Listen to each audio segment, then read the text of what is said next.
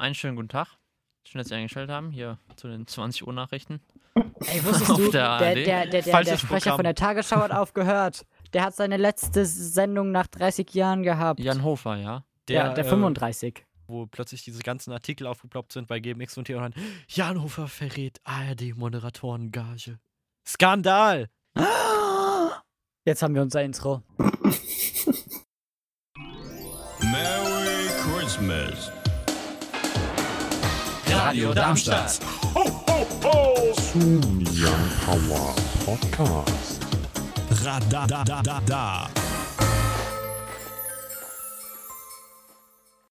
Herzlich willkommen zurück zu dieser Ausgabe des Young Power Podcast Adventskalenders. Heute mit dabei. Die Annika. Ich glaube, ich schweige einfach nur noch als Gaston. Der Leon. Und mir ist gerade aufgefallen, dass wir unsere Namen in der Reihenfolge des Alphabets vorsagen. Das heißt, nach L kommt irgendwann auch Das P wie Paul. Side Facts mit Young Power. Und jetzt kommt das T wie Themenkiste. Ich überlasse dir das Ziehen. Das Thema hochphilosophisch. Ungesunde Lebensmittel stärker besteuert. Ich stimme der These zu.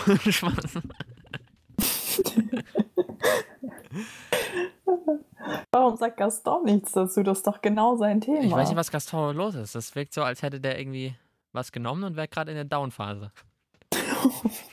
Oder ich bin einfach nur stoned. Du bist wirklich nicht normal, Leute. Kannst du es nochmal wiederholen? Das ist wirklich nicht normal.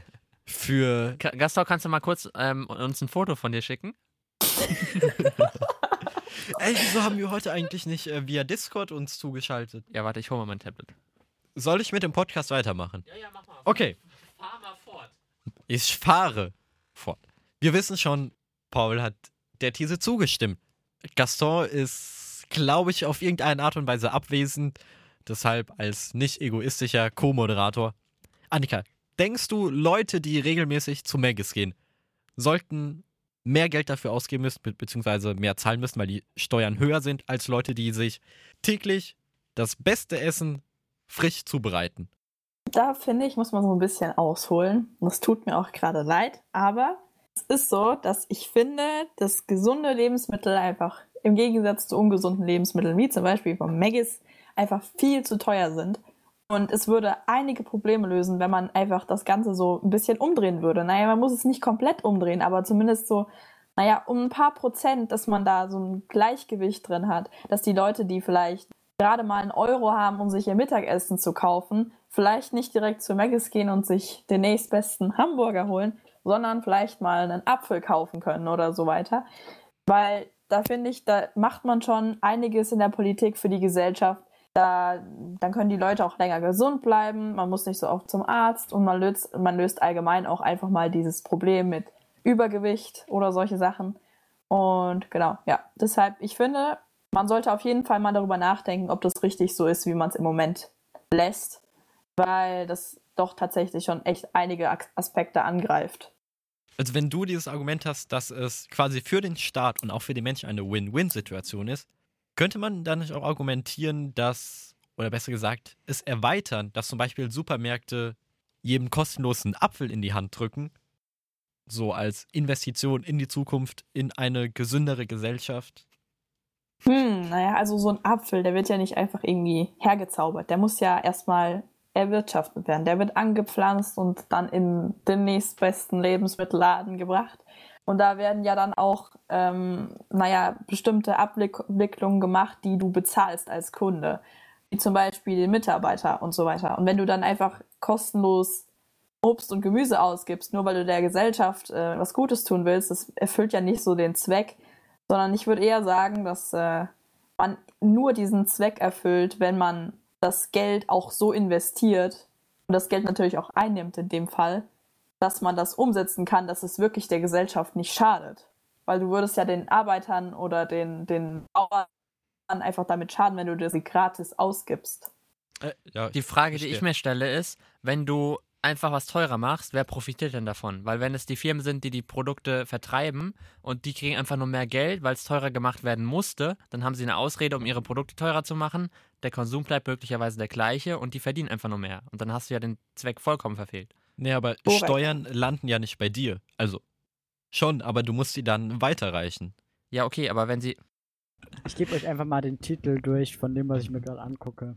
10 Hours of Rainbow Strobe Light, 250 Milliseconds.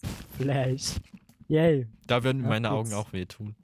Apropos Augen, man sagt ja, dass Karotten die Augen positiv beeinflussen sollen oder zumindest nicht nachteilig sein sollen. Deswegen kommen wir zurück zum Thema. Wir haben jetzt schon die Meinung von Paul, sehr kurz und knackig mit, er stimmt der These zu. Wir haben Annika, die sagt. Hä? Äh, Nee, nee, nee, nee, nee, nee, nee. doch, hast du gesagt. Wann, wann? Ja. Okay. Also, Möchtest du es noch erweitern? ich möchte es erweitern. Ich finde den Grundgedanken, dass man, ja, so eine Art, ja, ich weiß nicht, wie ich sagen soll, so eine, so ein Arschtritt in die richtige Richtung, indem man sagt, das wird jetzt teurer, kauf nicht so viel davon. Was ist denn los, Gaston? So schlimm war es jetzt auch nicht, was ich gesagt habe. Mach einfach weiter. Finde ich richtig, aber ich glaube nicht, dass es was bringt. Ich glaube nicht, dass. Also, was willst du, was willst du erzählen, wenn du ungesunde Lebensmittel teurer machst? Du willst, dass deine Bevölkerung gesünder wird. Genau. Indem die Leute eben, dass es eben mehr wert, weh tut, wenn die was teureres kaufen. Weil wenn du mehr ausgeben musst und dann aber am Ende des Monats weniger zu essen hast, ne, also du kannst dir von diesem Geld weniger kaufen. Was ist denn, was ist denn gesund und was ist ungesund? Reden wir jetzt bei ungesund nur von so Sachen wie Gummibärchen, Schokolade, Süßigkeiten und Chips? Oder reden wir jetzt von Sachen wie irgendwas, was halt fetthaltig ist oder was, was weiß ich, also was irgendwie zwar auf eine gewisse Art ungesund ist, aber jetzt nicht so als ungesund richtig an. Über welche Spanne reden wir hier? Ich hoffe, ich nehme niemanden das Wort vorweg, aber was ich mir vorstellen könnte, zum Beispiel, als wir mal Urlaub in Frankreich gemacht haben, da ist diese Lebensmittelampel schon gang und, gang und gäbe. Die war wirklich auf allen Produkten aufgedruckt. Außer jetzt bei Obst und Gemüse, weiß ich es nicht. Da könnte man es eben so machen, dass man pro Buchstabe dann eben einen gewissen Aufschlag macht. So würde man niemanden pauschal benachteiligen, indem man sagt, Fastfood wird um so viel Prozent mehr besteuert und Obst und Gemüse nicht, sondern dass man eben so Weißt du, damit die Produzenten auch wissen, was besteuert wird und was nicht. Generell kann man auch könnte man sagen, die Unsicherheit könnte auch dafür führen, dass die Unternehmen generell ihre Produkte gesünder machen, indem sie unhalt unnötige, ungesunde Bestandteile entfernen. Aber wer zahlt denn das, was draufkommt? Die Konsumenten. Die Konsumenten, okay. Weil kann ja auch sein, dass man sagt, man setzt da die, für die, die das produzieren, die Steuern drauf. Weil die das ja produzieren, weil die ja schuld sind, quasi. Könnte man vielleicht auch machen. Okay, Bitches, jetzt hört mal zu. Gaston klärt auf. Also, Jetzt kommt der explizite ähm, Content. deine Idee mit den Buchstaben, dass es besteuert wird. Du müsstest dann aber einen Unterschied von mehreren Euros besteuern, was halt dann teilweise über 100% des Einkaufspreises entsprechen würde. Hä? Wieso? Du kannst auch einen Prozentsatz machen. Ja. Klar, aber dann würde ja Fastfood nicht, nicht wirklich teurer werden. Warum? Wenn du sagst, selbst wenn du sagst, worum es ja geht, ist ja, dass Fastfood so einfach erhältlich ist, so für einen günstigen Preis.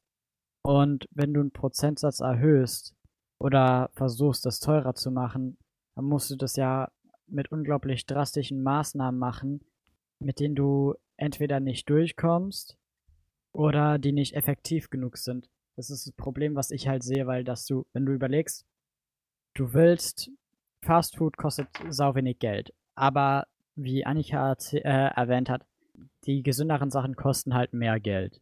Wenn du diesen, diesen Preisunterschied, ähm, sag ich mal, wegmachen möchtest, dann muss sie ja irgendwie das biologisch, also das ähm, gesunde förder, äh, fördern, dass sie den Preis senken können und das, ich sag mal, das Fastfood-mäßige willst du ja irgendwie ähm, gucken, dass es teurer wird. Aber das Problem ist, wenn deine Maßnahmen nicht drastisch genug sind, dann sagen die Produzenten oder die Unternehmen einfach, die Hälfte davon stecken wir weg und wir machen immer noch äh, sau viel Gewinn. Was halt wahrscheinlich die, die Verkaufszahlen ungefähr gleich halten würde. Es würde vielleicht ein paar Leute rüberkriegen, aber die große Mehrheit ähm, würde das nicht stören, sagen wir es mal so. Wenn du halt eine drastische Maßnahme machst, wie jetzt sagen wir mal, dass du den Preis um, keine Ahnung, bei Fast Food es irgendwie hinkriegst, durch irgendwelche komischen Rechtstricks oder sowas, dass du den, sagen wir mal, 50% obendrauf. Oder vielleicht noch mehr, ne? Und dann kriegst du ganz viele rüber zu deinem gesunden Zeug. Und wenn du da die Preise runterkriegst, perfekt, ne? Dann funktioniert alles.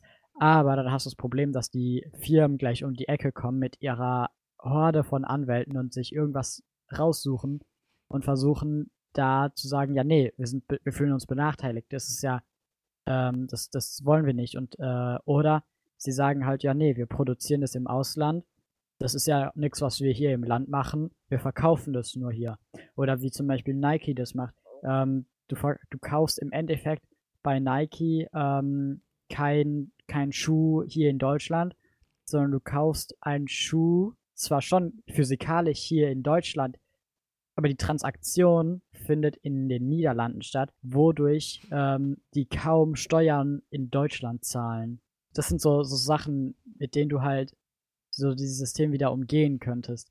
Und das ist das Schwierige, glaube ich, warum, warum das auch so schwierig ist, eine Lösung dafür zu finden, die halt wirklich effektiv ist. Du wirst halt, wenn du eine leichte Preiserhöhung hast, wirst du vor allem die treffen, die wenig Geld haben die, die, sag ich mal, so jetzt die Jugendlichen, wir, das juckt ja nicht, ähm, wenn es jetzt ein oder zwei Euro sind auf die Dauer. Ich weiß halt, für die, die halt jetzt nicht so oft essen gehen, aber die, die halt wirklich, sag ich mal, das Geld für andere Sachen brauchen, die haben halt weniger die Wahl und müssen dann sich halt irgendwas äh, angucken, ähm, wo du halt eher die dann triffst. Ich weiß nicht, ob das der richtige Ansatz ist, wie du jetzt auch schon gesagt hast, weil was ist, wenn man einfach versucht, die anderen Produkte so zu fördern, die gesunden Produkte so zu fördern, dass die einfach günstiger werden?